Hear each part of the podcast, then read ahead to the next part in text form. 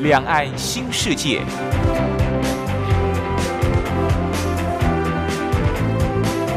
这是一个让您打开视野、胸怀两岸、放眼全球的云端世界。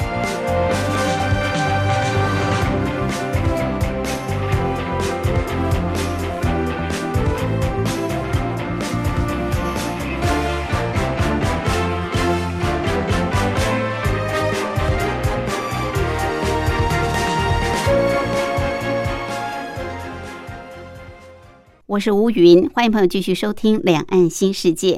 凌晨两点进行到三点，晚上八点到九点还会重播一次，您可以选择方便的时段来收听。礼拜六、礼拜天都有。朋友，你有运动的习惯吗？你一个礼拜运动几次呢？每次运动的时间有多长呢？其实，运动是现代人养生的重要方式之一。医生或者是营养专家都常常建议大家，我们每天要均衡的营养，要有充足的睡眠，要多喝水，更重要就是要多多的运动。现代人因为生活的物质条件比较好，吃得好，但是又少运动，所以三高的情况就越来越严重。所谓的三高，就是高血压、高血脂、高血糖。那么要避免三高，除了饮食上的控制之外，很重要的就是运动。当然，运动不见得就是一定要剧烈的运动啊，你可以用慢走的方式、快走的方式、慢跑的方式，或者是做一些健身操、啊瑜伽、柔软操等等，来呃强化自己的骨骼跟肌肉。我们经常在早上的时候。或者是黄昏的时候，都可以在呃自家附近的一些公园，或者是比较大的广场，看到许多人在那边运动。过去可能是上了年纪的长辈们，但是现在我发现年轻人也越来越多。好，在台湾呢，我们经常都可以看到啊，在公园，在比较空旷的场所，很多人也都重视这个养生。啊的一个方式之一，运动。那在大陆地区，我想很多朋友也经常会听到，大陆地区的许多大妈都很喜欢跳广场舞。其实，广场舞也是在大陆官方所推动的运动方式之一，因为广场舞它呃算是比较这个有呃音乐性的。然后呢，又可以达到这个运动的效果，还蛮受到一般民众的喜爱。那过去我们呃有去过大陆地区的朋友，也是可以看到，在许多的公园广场里面，那么很多上了年纪的人也会在那边呃这个健身、做操啊、做运动。那这些年就比较流行这个所谓的广场舞，而且大陆地区的。大妈们跳广场舞，还跳到国际上去了，这个知名度都已经打开来。呃，我记得我几次到大陆去旅游的时候，在黄昏的期间，因为我们不太可能一大早会到公园去，在黄昏时期呢，就会看到有许多的大妈在跳广场舞。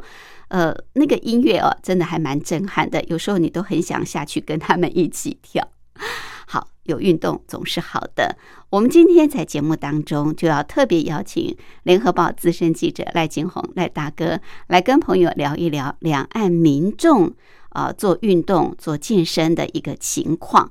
而另外还有一个很重要的议题，就是两岸马拉松赛事的呃状况是如何。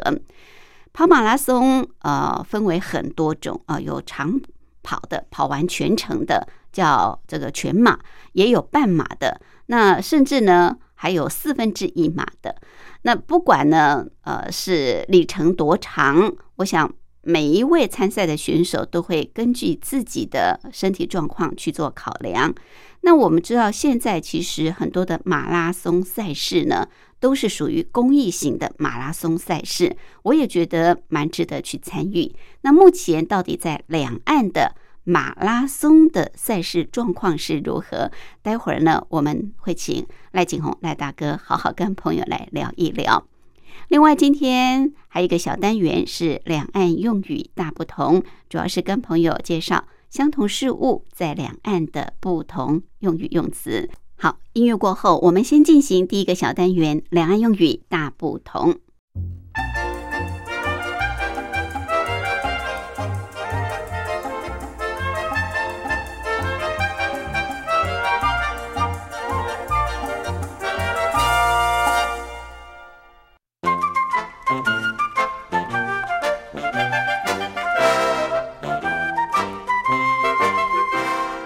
两岸用语大不同。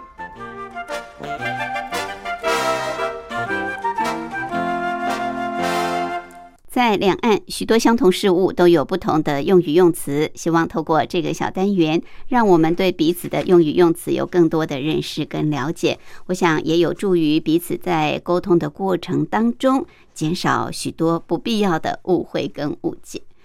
科技的日新月异，确实为人类生活带来很大的改变、舒适跟方便。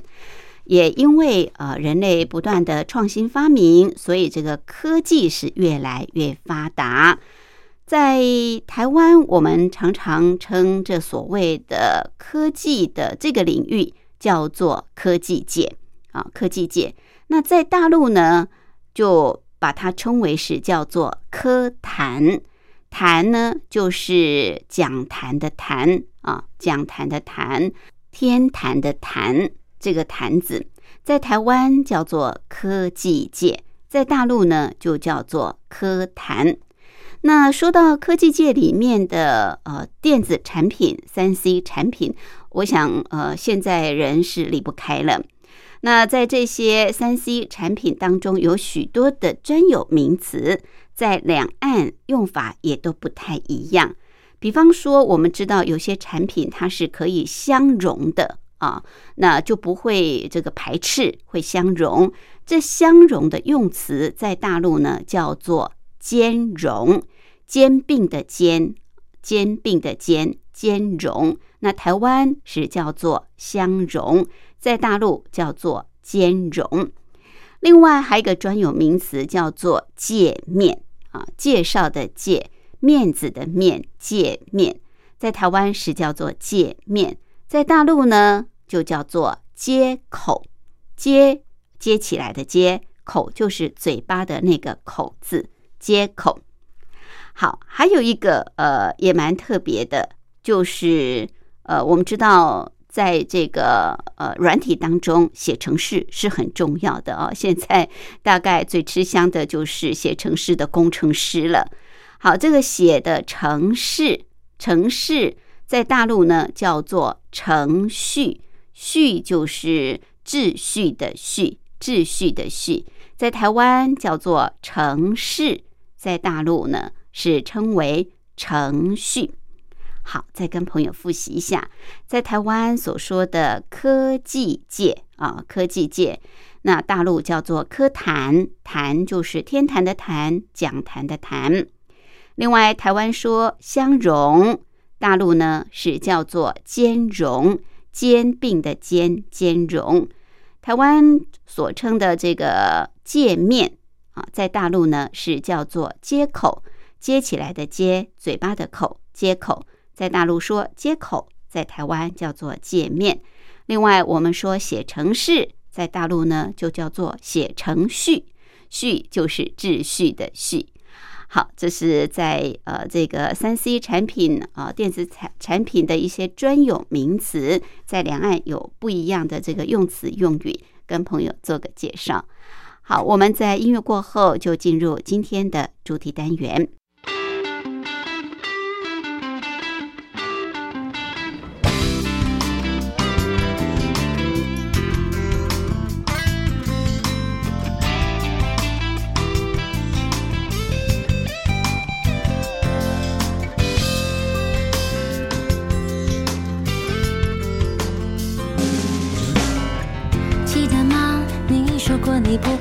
傻，受伤的时候啊，就对自己的伤口说话。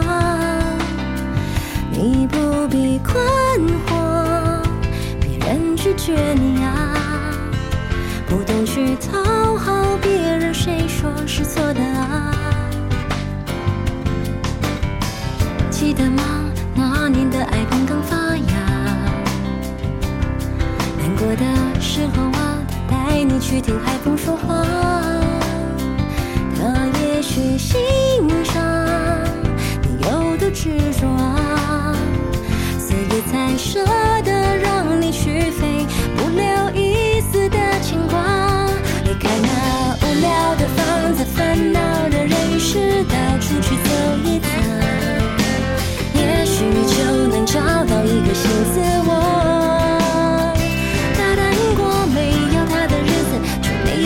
城市，到处去走一走。也许一切就能从头再来过。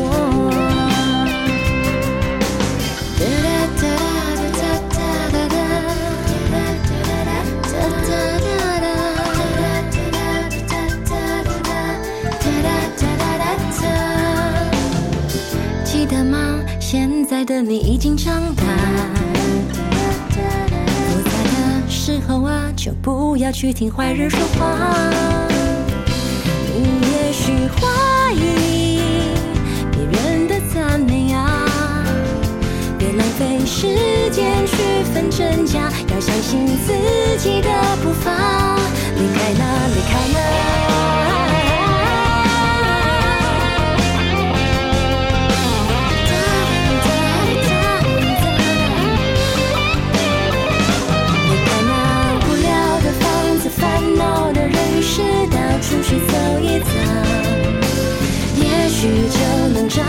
一个新自我。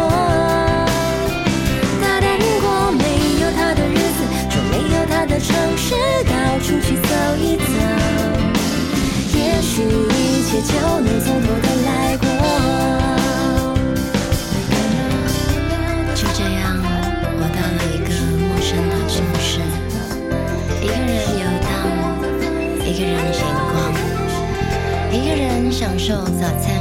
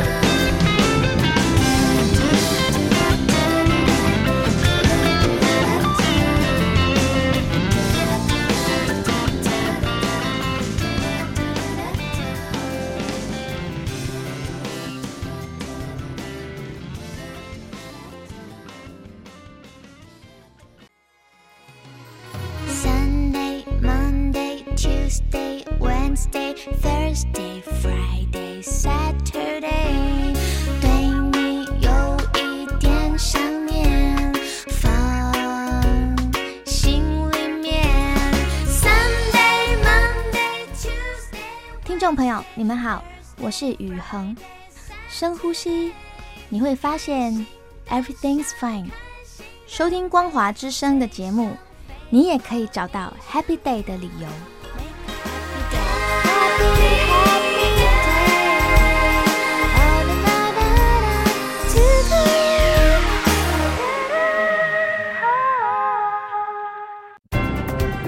话说两岸。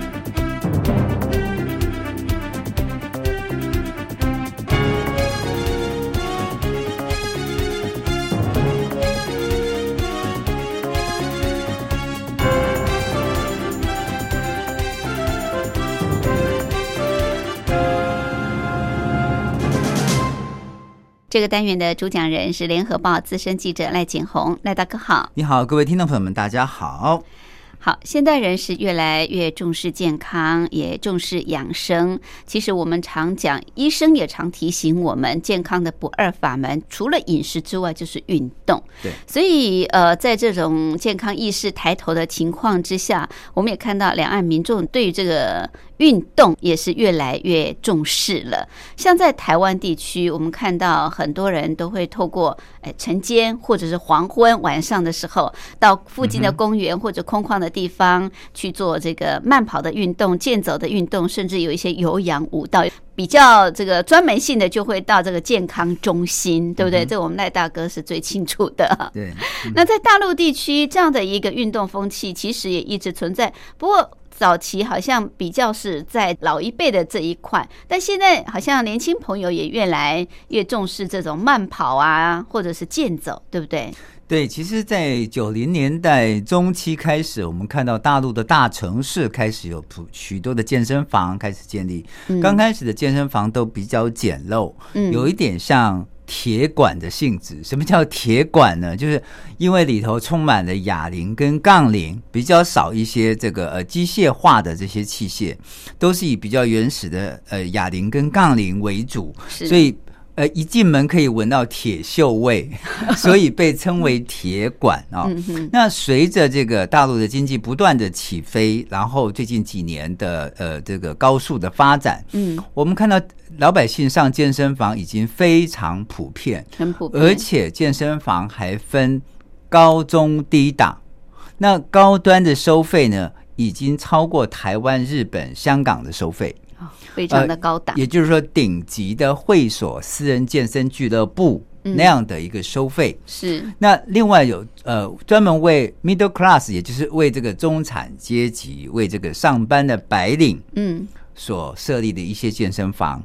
另外就是呃所谓的一般的大众化的健身房，嗯这些大众化的健身房有一个特别好认的一个标志。呃标志，它随时都开窗的。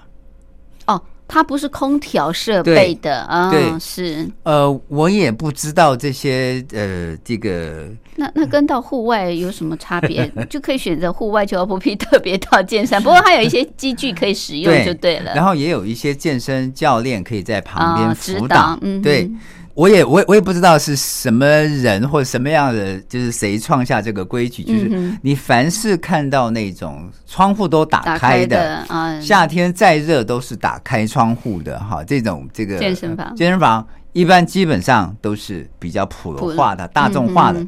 在北京也是一样，在广州嗯都是这样，就是它现在分高中低档嗯哈。那呃，随着个人的需求不同，那有一些这种呃健身房可以去。那除了健身房之外，一般最多的就是刚刚主持人所讲的晨练，对对我们台湾叫晨运哈，晨间运动，对，大陆叫晨练。晨练。对，晨 晨间锻炼，啊锻炼对比如说像每天早上到北海公园，嗯嗯。好，或者说到一些大的社区公园，是。那里头呢，有的是需要买门票，像这些退休的老人进入这些像北海公园，嗯。它本身就是个景区嘛，啊，所以他们有买月票。月票那一般六十五岁以上的老人还有打折，甚至是免票嗯嗯啊。是那里头做什么呢？有这个太极剑、嗯太极扇、太极拳，是还有一些呃，比如说这个弹腿，甚至还有遛鸟、嗯哼踢毽子。是是在北京，其实那个花样还挺多的。嗯哼在广州呢，比如说在市中心有个麓湖，一般老老百姓呢就是健走，而且那个湖很大，这这不需要门票吧？不需要门票啊这，是开放的。对，很大，所以包括健走，包括呃慢跑，嗯在这个地方都是非常合适，还可以呼吸到市中心少见的这个新鲜空气呃，芬多精。好嗯好，那当然，最近几年还有一个兴起的运动就是马拉松。马拉松。好，刚刚谈的是大陆的这个健身房跟一般民众啊晨练的这个情况，在台湾地区的健身房像不嗯像大陆这样？像大陆你刚刚说会分这个高中低档，对不对？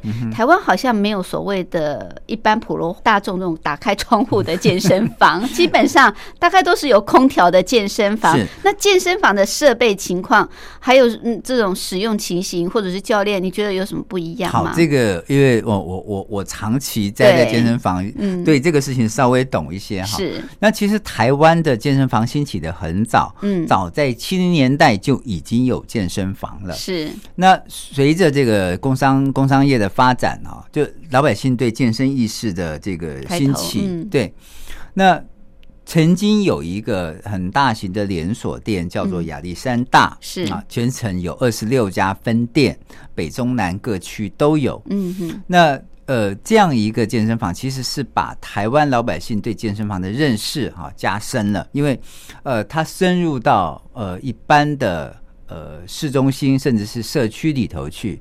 那最有名的就是说，他还会跟电视做合作，比如说把一些呃健身操啊，借由电视的传播带进每一个家庭。嗯，啊，是，那呃，这个健身房呢，呃，以台湾来说，现在发展的健身房，呃，比较没有像大陆这个分的这么细，有高中低档，它的收费大同小异，嗯嗯，而且他所他要经营的这个呃面积，政府也有规定。对对，就是是。你必须要有一定的设备，你才可以开健身房。嗯。你的消防对你的消防安检，还有你的教练，嗯。都必须要有合格的证照。是。啊，所以呃，在台湾呢，这种也有铁管，但是比较少，比较少。嗯。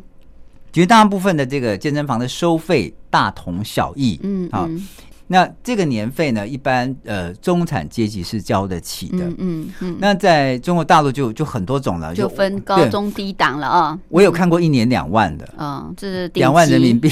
对我也也有看过一年六七千的，是，也有一年一千多的。嗯哼，哈，分的非常非常呃大。那在台湾呢，我觉得就是得风气之先嘛，哈，嗯就是在呃健身风气上，每年呢会有许多的教练呃跟国外交流，也就是说哦，他到美国的呃美国全国有氧大会，嗯。或者是到澳洲参加雪梨的呃悉尼的这个呃世界有氧大会啊、都会去带一些新的呃这个健身方式或者新的健身方法嗯。回到台湾来，所以包括像 Les Mill 啊这种呃，或者是说一些呃悬吊运动，嗯，甚至普拉提斯是是这些运动，其实都很早就进入台湾。哦，所以呃，两岸的健身房还是有一些不太一样的地方啊。那基本上除了健身房之外，像是晨练啊，台湾叫做晨间运动，或者是说、呃这个慢跑啦、健走，都差不多啊。两岸的民众其实也越来越重视借由运动来健身。好，那到底呃，这样现在因为呃，透过这种健走啦、慢跑，哎，也慢慢慢慢形成刚刚您特别提到的马拉松的这种慢跑的风气了。哎，这个在两岸这几年还真的是蛮疯的，我们就说叫做疯马疯马。我们待会儿再来聊这个部分。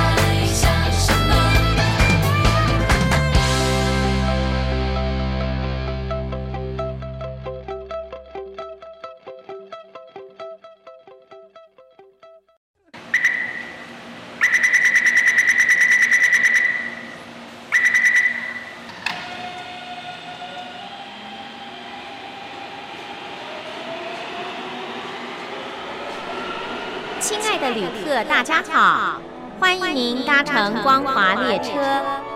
我们中途的停靠点有中波七一一千赫、九八一千赫、八零一千赫、八四六千赫，以及短波九七四五千赫。希望您随时利用这些频道上车，和光华之声的朋友们一起翱翔天际。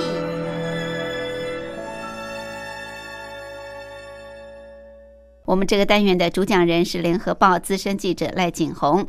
赖大哥刚刚跟我们谈到的，就是两岸民众健康意识抬头，透过运动来健身的这样子的一个呃作为哦，其实在两岸蛮接近的。那也有很多的这个健身房，也有透过晨练或者是晨间的这个运动啊，来养生、来健身的。呃，其实一般来说，大部分的人喜欢的就是用这种健走方式、慢跑方式来运动嘛，因为这是最方便的，而且就近你家的附近有这样子的一个空地、小公园就可以做得到。那现在像在台湾地区很多的大楼，对不对啊？很多的社区都有规定嘛，每个这种大楼社区哦，管委会都有规定，就是要提供给社区民众运动的地方，。有社区活动中心，对对对，运动中心，所以其实也不缺少这个运动的场地。但是呃，也因为这样子的一个呃，大家对健康的重视，对透过运动来养生啊、养成的习惯，慢慢的这些年啊，我们看到这是在两岸。马拉松，不管半马、全马，或者是专为女性的这个马拉松，在两岸也越来越受到风靡啊，越受到欢迎。对，嗯其实在，呃台湾来说，我们先讲台湾好了。嗯，就台湾的这个慢慢跑风气呢，应该说是从九零年代初期就开始了。是每年都会有固定的企业去赞助一些马拉松，然后甚至有这个所谓的公益慢跑比赛。那从刚开始的一年三场。啊，有三场大赛，好，分别有三个不同的大型保险公司来提供，或是银行啊，到一年十场，现在一年超过三十场的大型国际马拉松比赛，包括呃这个国际马拉松协会的这个台北站台北马拉松国际大赛，嗯，另外比如说像这个呃到东部地区有花莲国际马拉松比赛。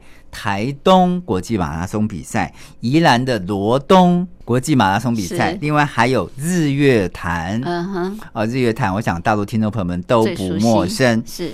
那其实，在中国大陆也是一样，嗯。它是兴起于九十年代末期，嗯。然后从两千年开始，呃，每年的这个各大城市的马拉松都受到非常大的重视。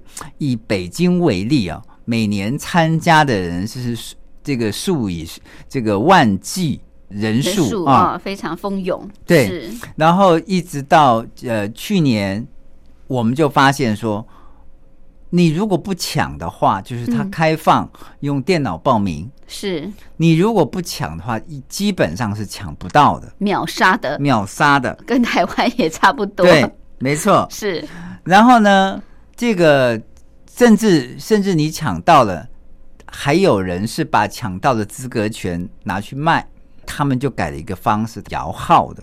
连这个也要摇号，对，就跟买轿车需要摇号一样，是。因为他报名光是点阅要愿意参加的有两百多万人，哦，还真的是盛况空前，，对他要从里面怎么样怎么样去筛选出。筛选出来，而且来自全国各地的人都可以报名，嗯哼，是，所以他就用摇号的方式，嗯，那摇出来这几万人之之后呢，他另外还分半马跟全马，对对是，半马是二十一点五公里，嗯。全马是四十三公里。是，好，呃，本来是还有一些，比如说，呃，让一些刚开始学马拉松的人可以参加，比如说五公里或是十公里的那种比赛，后来通通取消了，为什么？因为光全马半马就已经吸收不是了了的，，就已经无法容纳 这些人了。对你要是再找那些呃五公里、十公里的，呃，第一个你所耗费的工作人员的那个人力要更大，嗯是第二个你要影响到交通的时间会更久，是对是，，所以后来他们还是决定只有半马跟全马。嗯很有意思的是说，呃，在网上后来公布了这些摇号的结果之后，嗯就有人把这个摇到号的资格往外卖，那这个跟黄牛票好像有点像，对，不对？没错。那其实这个东西呢，呃，已经在就是用人，头去先去摇号，对对不对？然后我拿到了我就转卖，没错这。有点盈利，有一点这个黄牛票来在在转售对，一样其实，运动是不应该这样子。对，运动是个呃很干净单纯的，本来就应该是非常非常简单的事情，对而且是对应该不应该沾染上这些商商业业色气息。彩是但是因为实在是僧多粥少，那有人就觉得这个东西是可以盈利的。但当然，我们谴责这种行为对啦。对对，那大陆的这个全国运动田径协会他也说了，他就说，如果说有人顶替的话，嗯，就算你有成绩，这成绩也不算，因为跟你的身份证不符合。当然对。一般都要核对的，对，那这个东西呢，就算是转卖，可是有人即使知道他不计算成绩，他还是愿意参加，因为他志在参加嘛，他志在参加，他想看看自己的实力有多少。对对，这个是比较特别的。是我要讲的是，其实在中国大陆呢，除了北京、嗯上海、广州这这一线大三大城市，其他地方还有很多地方每年也都在举办马拉松。嗯，有一个非常让台湾人向往的地方，叫做青海湖。哦，每年在西青海省举办的，西宁市旁边的青海湖，嗯。举办的马拉松比赛，然后每年在厦门也有嗯马拉松比赛，因为这两个地方都是观光城市，对最漂亮的县，对不对？所以参加的人会很多，嗯哼，对是。是，所以会有一些台湾的朋友们跨海去参加。到这个地方来参加。嗯嗯，那我觉得啦，其实每个大陆每个省都有自己的风光，都有自己的特色，对对对吸引台湾同胞、吸引海外同胞，呃，海外民众来这边参加马拉松比赛，嗯也是正常的。对，嗯对那当然，呃，如果说能够做好这个大会的秩序，嗯。而且能够做好选手们的时数安排，我觉得这个是非常非常值得肯定的。嗯嗯。因为你一方面是介绍了这个地方的风光、对。风土人情，这些选手会提前两天来，等于是就增加你的消费嘛，是。而且对这个城市嗯也有嗯。更大的好感跟善意。是。那比赛结束之后，他也会多留一天到两天参观一下这附近的风这个名胜古迹，嗯然后才离开。对城市来说是个非常好的推销的方式。对对那像呃最近几年的台湾国际马拉松比赛嗯也是一样，也有很多大陆对岸的朋友们到台湾来到台湾来参赛。是。呃，也是欢迎的，也是、也是接受的，嗯。而且呃还有好几次前几名都是大陆选手，那当然最近几年好像听说都是呃非洲的选手，嗯嗯。啊呃非洲的对黑一人向一向都是他们，对长跑是黑人长项，对对对，那非洲选手也也也有一次是这个南美洲的选手拿冠军，嗯。所以其实这个东西是呃，也也是两岸的喜欢马拉松朋友们交流好的园地跟场所。嗯。不过我觉得有一个值得讲的哈，就是像在台湾，嗯，就是现在我们刚刚讲说，一年超过三十场哎。大赛。这是大型的，对大型的还不含这些中小小型的就对，在三公里、五公里的这个还不算在里面，就是。一些那种呃各县市举办的那个不算国际国际赛的，还不在内，是，而且每一次哦要收费，嗯，对，大概要交七百多块钱，是，然后他会给你一个比赛包，嗯参赛包，参赛包里头有什么呢？参赛包里头有背心，嗯。有排汗衫，呃，有水杯。好，还有一些呃，有的比较精致，会送你这个脉搏的测量器。嗯，那甚至还有人会送那个计步器，计步器，对。对，你到底跑了跑了几步，是。跑了多少公里？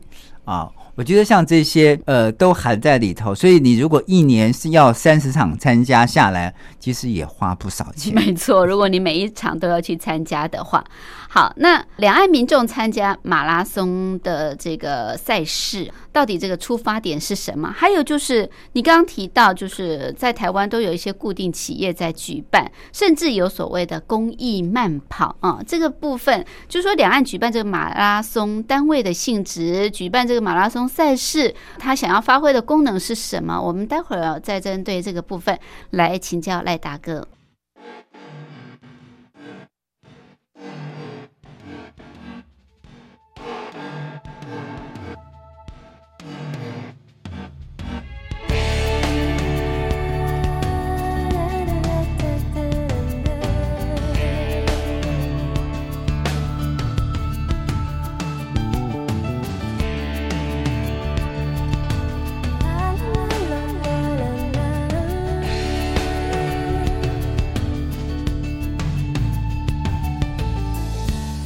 不知名的花儿都开了，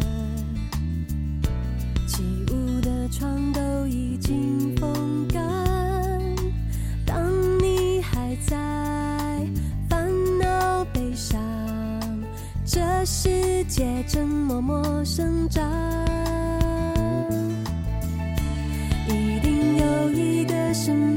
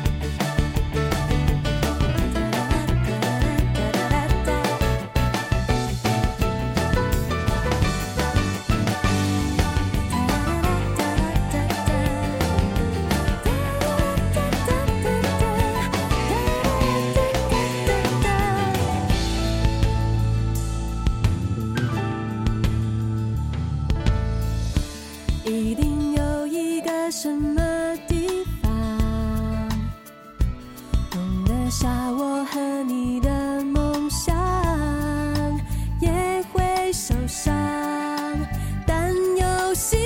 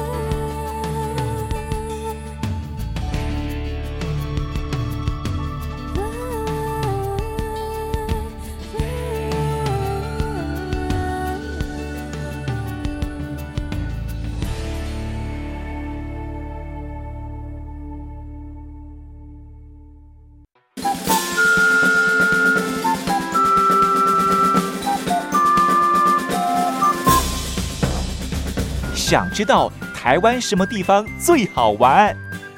想知道台湾什么美食最好吃？想知道两岸发生了什么大事吗？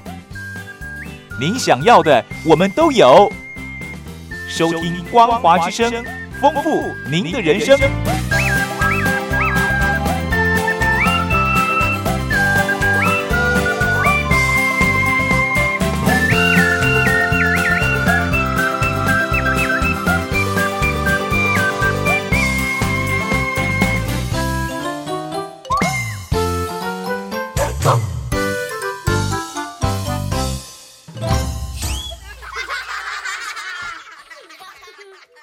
是吴云。这个单元的主讲人是联合报资深记者赖景红。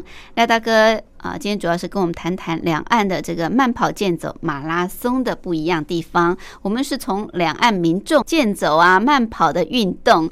呃，谈到两岸这个运动风气，也提到了这些年在两岸马拉松，呃，真的是民众非常的风靡。哎，其实参加马拉松，我发现呢，不只是这个年轻人的专利，老中青三代参加的很多，而且还有很多马拉松，像在台湾地区还有专属的，比方说专门为女性来举办的马拉松赛事。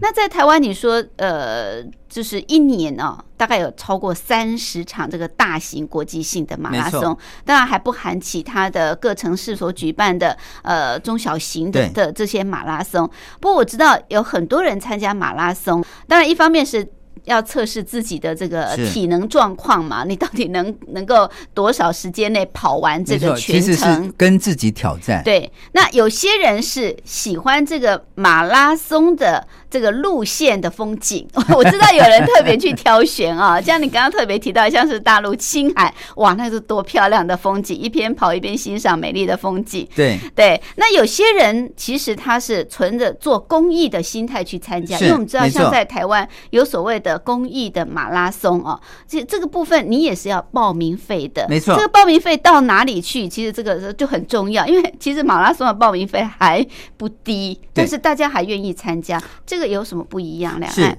呃，其实以台湾来说，我们先说台湾的部分哈。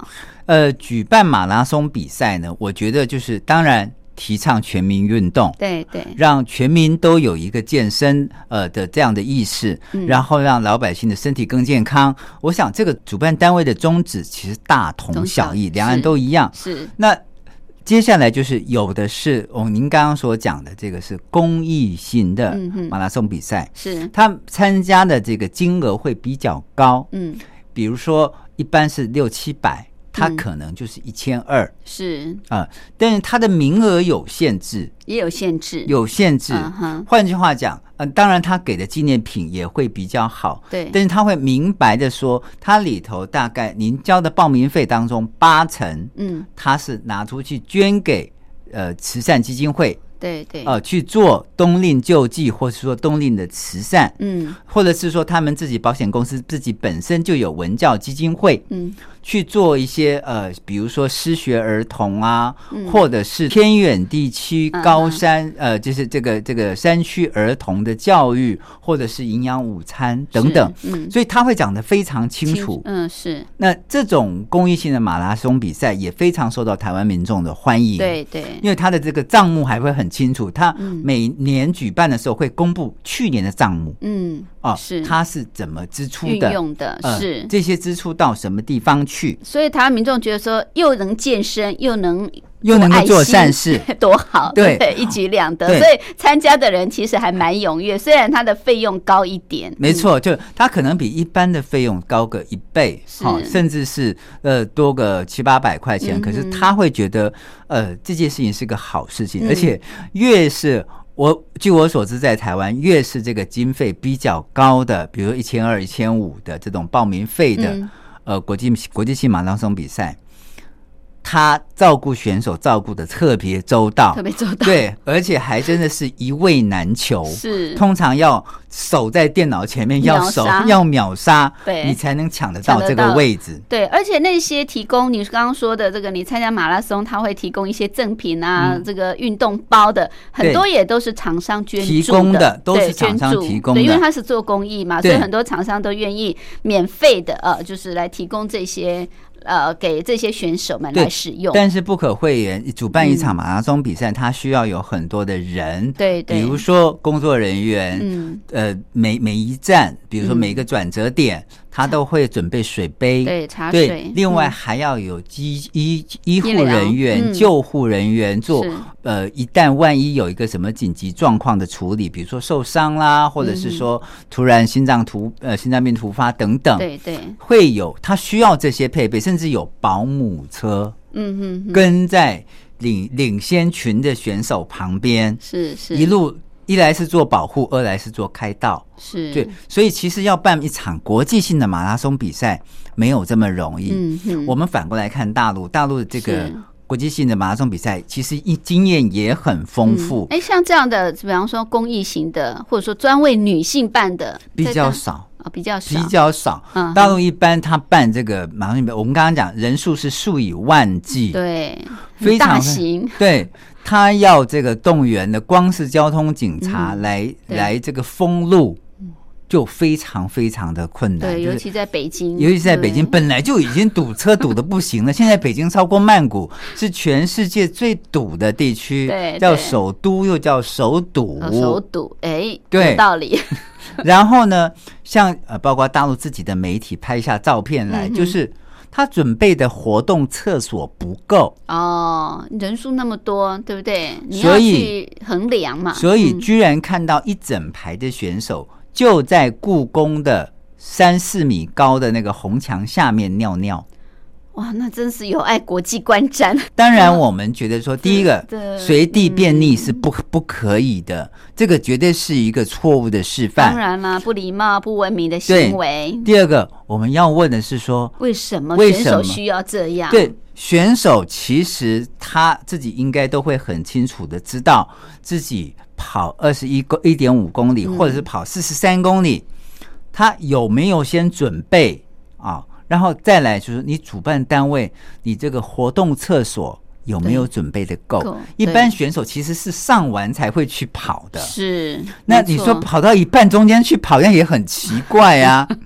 哦，然后再来是，再来是你你跑完是不是也有一个这个地方让他去上洗手间？没间？错，没错。所以我刚刚才讲，其实办好一场马拉松比赛，中间的协调的功能，你涉及到方方面面，是。包括选手的时速，嗯。包括水杯，包括医医医药，包括交通，嗯尤其是交通状况，你还要配合当地公安去去做处理。没错，啊没错，那其实这光从这个洗手间一个事嗯情、上洗手间一个事情，你就可以看到是不是他准备好了。嗯嗯。那嗯另外就是你知道，就是大陆这些大这些大城市，比如说北京、广州、上海了，嗯，其实雾霾都严重。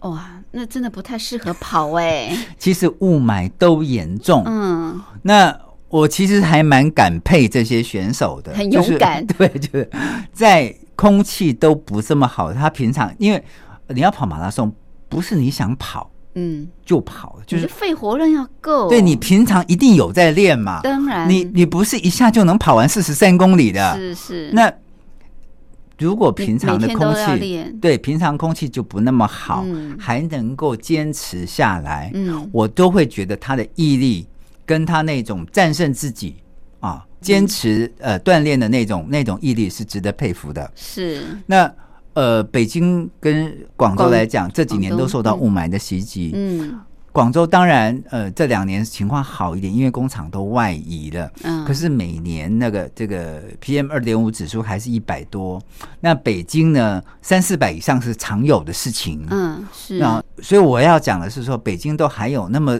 几万人参加，我觉得很不容易了。真的不容易应该要鼓励鼓励，就是这些朋友们太不容易了，就是在这么不好的呃大气污染的环境之下，还能够坚持马拉松运动，还能够坚持下来，而且呃还能够参加比赛是啊！是我我真是真心祝福他们身体健康。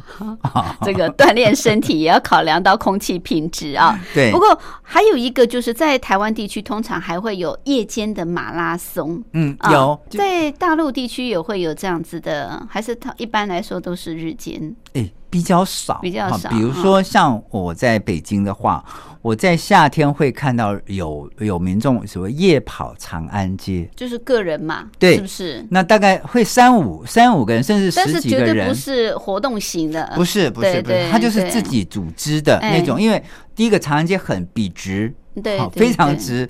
第二个，呃，因为是大陆的门面，北京的门面，嗯所以它的那个地是非常平的，不会高高低呃不平，或者是造成受伤。晚上跑也没关系，因为它路灯很亮。嗯嗯，但是也有缺点，就是它一到冬天或一到这个风沙天就不行了。哦，对，因为北京冬季很冷，嗯嗯啊，北京冬季呃日夜温差可以到达十度以上。雾霾一来，什么都看不见，更危险，对不对？那在台湾呢，呃，有女性的马拉松比赛，对，也有这个夜间的马，以女性比赛为主。我我们曾经去访问过他的这个呃主办单位，他就说，嗯其实，在台湾更鼓励女性去做慢跑的运动。嗯他说，因为女性的这个骨质疏松的情况会比男性要严重，尤其是是中老年的没错女性。那如果你有一个很固定的一个好运好的运动习惯，是其实是可以防止骨质疏松。对对。那另外慢跑也可以让你这个心肺功能增加，嗯。上班或者是呃平常的作息都更有规律。没错，所以他们会鼓励这个女性去参加马拉松，嗯才有专属的啊女性马拉松。松比赛。嗯。那另外夜间马拉松比赛呢，我觉得很浪这个漫呢，规划的路线都是很漂亮的，其实河滨公园。是。其实呃，像台湾几就几个比较大一点的场地哈，一个是国父纪念馆，一个是。是中正纪念堂。以嗯台北市为例，晚上你都可以看到非常多的民众在慢跑，对。因为白天要上班，而且反正太阳很大，对白天比较热，是。然后你如果是晚上的话，而且凉风徐嗯徐，，灯光又那么嗯明亮，对，所以包括我们刚刚讲那两个地方，还有像这个大安公园，对对对，你都可以看到一群一群的人自动自发的在那边慢跑，嗯慢跑有健走。有时候加起来有一两百人，是是。非常非常可观，所以对。它也养成夜间长跑的一种风气。对对，所以才会有夜间的马拉松啊。OK，好，这是两岸民众哦，透过这个健走慢跑，哎，也慢慢形成马拉松哦，在两岸非常受到民众的喜爱。我想，诚如赖大哥所说的，呃，运动就是健身的一个很很好的方式。马拉松的举办也是鼓励大家多多的来健身啊。好，我们也今天让朋友了解一下两岸民众啊，在这个运动、在健身、在马拉松方面有哪些不一样的地方。谢谢赖大哥。谢谢你，谢谢大家。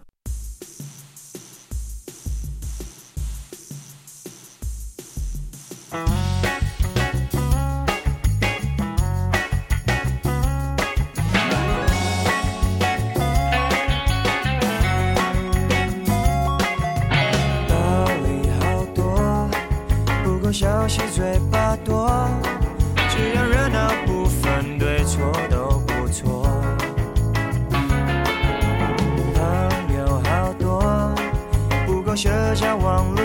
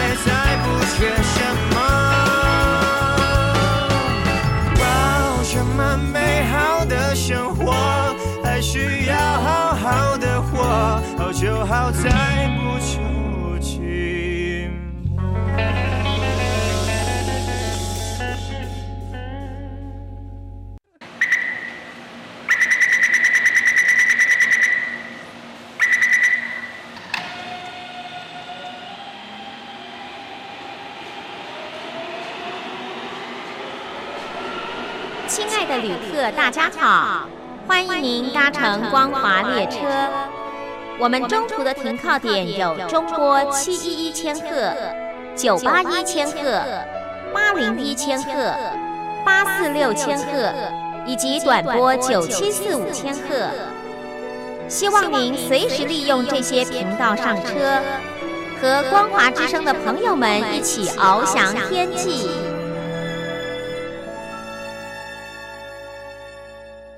我是吴云，朋友现在收听的节目是《两岸新世界》，凌晨两点进行到三点，晚上八点到九点还会重播一次，您可以选择方便的时段来收听。很快的，今天节目进行到这儿也接近尾声，非常感谢您的相伴。有任何宝贵意见，或是吴云啊、真的很想跟大家聊聊天、谈谈心、话话家常。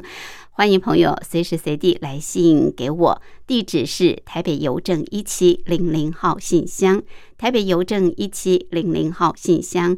口天吴天上白云的云，吴云收就可以，也可以透过电子邮件，电子信箱号码是 lily 三二九小老鼠 ms 四五点 hinet 点 net lily 三二九小老鼠 ms 四五点 hinet 点 net，期待您的来信，祝福您拥有愉快的休假日。我们明天同一时间同一频道空中再会，拜拜。